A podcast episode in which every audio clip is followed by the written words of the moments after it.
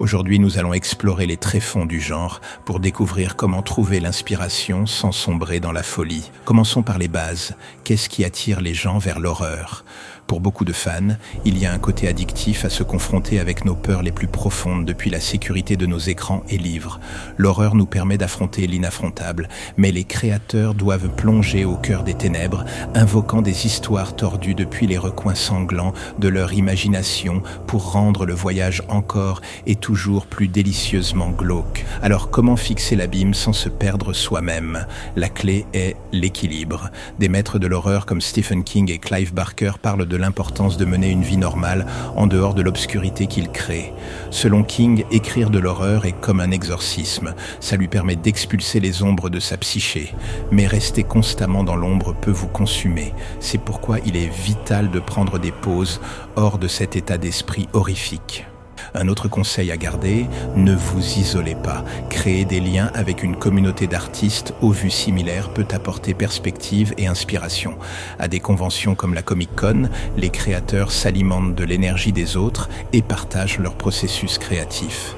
Cette communauté comprend l'attrait de l'horreur et ne juge pas votre fascination pour l'étrange et l'effrayant. D'accord, vous avez équilibré votre vie pro-perso et créé un système de soutien avec d'autres amoureux de l'horreur. Maintenant, parlons de comment trouver l'inspiration et la transformer en conte de terreur. Un bon exercice est d'identifier ce qui vous dérange précisément et de vous demander pourquoi. Peut-être avez-vous une phobie des insectes, chiens ou espaces confinés. Retracez votre peur jusqu'à ses racines. Avez-vous eu une expérience traumatisante durant l'enfance?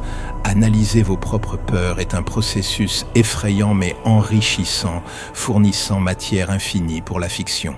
Une autre technique est de prêter attention à vos cauchemars. Gardez un journal de rêves près de votre lit et notez les détails glaçants avant qu'ils ne s'estompent. Les rêves sont une ligne directe vers votre subconscient, une mine d'or de visions bizarres pouvant être sculptée en créations terrifiantes. Bien sûr, le monde regorge d'horreurs bien réelles si vous savez où regarder. Les histoires de tueurs en série, meurtres non résolus et personnes disparues capturent l'imagination car elles révèlent l'obscurité de la réalité. Étudier ces affaires, mais avec respect.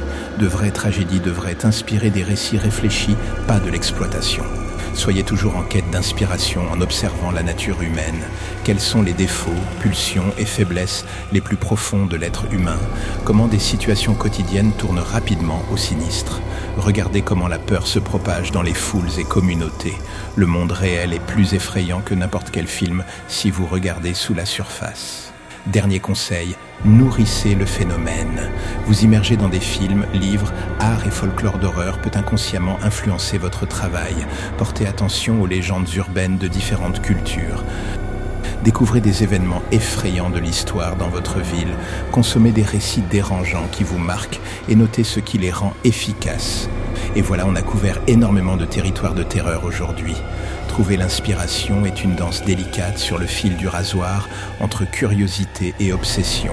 Gardez les pieds sur terre, restez connecté à une communauté et explorez vos peurs.